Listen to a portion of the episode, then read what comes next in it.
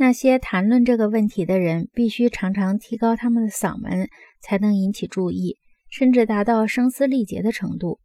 因此，他们被人斥为懦夫、社会公害或悲观主义者。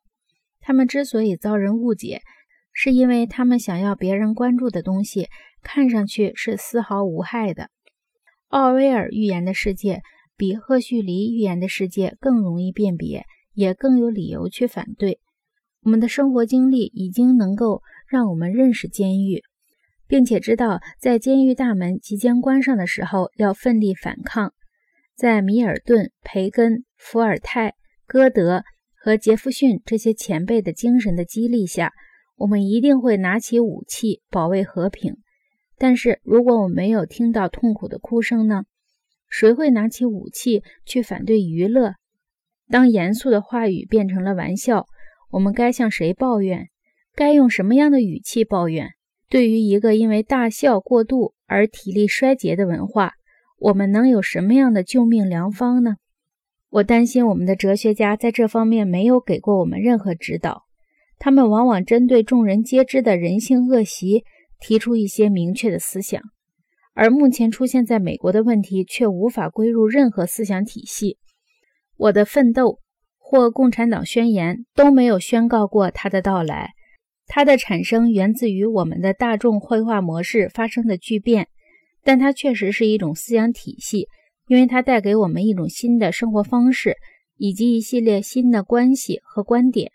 对于这一切，我们没有表示同意，也没有表示反对，我们没有进行任何讨论，我们只能顺从。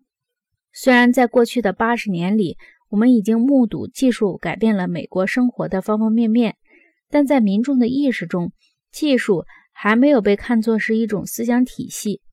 一九零五年的人们不能预见汽车将会带来怎样的文化变更，这无可厚非。当时的人们谁会料想到汽车将决定他们怎样安排社会生活和性生活，将改变人们利用森林和城市的看法？将创造出表达我们个人身份和社会地位的新方式，但现在这个游戏已经进行了很久。如果还不能意识到游戏的结果，就不可原谅了。到了这个时候，如果你还不能意识到技术必然会带来社会变迁，还在坚持技术是中性的，仍然认为技术始终是文化的朋友，那么你实在是太愚蠢了。从很多例子中，我们已经看出。通讯模式中的技术变化比交通模式中的技术变化更能影响人们的意识形态。把文字带入一种文化，会改变这种文化的认知习惯、社会关系、社会概念、历史和宗教。把活字印刷机带入一种文化，你可以达到同样的目的。但如果把光年速度的图像传送引入文化，你会发动一场文化革命。没有投票，没有辩证法。没有游击队的反抗，就这样一种意识形态，明明白白、真真切切，这是一种没有文字的意识形态，而且它因为没有文字而显得更加强大。只要人们虔诚地相信社会发展的必然性，它就可以长久地存在下去。在这个意义上说，所有的美国人都是马克思主义者，因为我们都相信历史正把我们推向某个理想中的天堂。而技术正是推动我们的动力。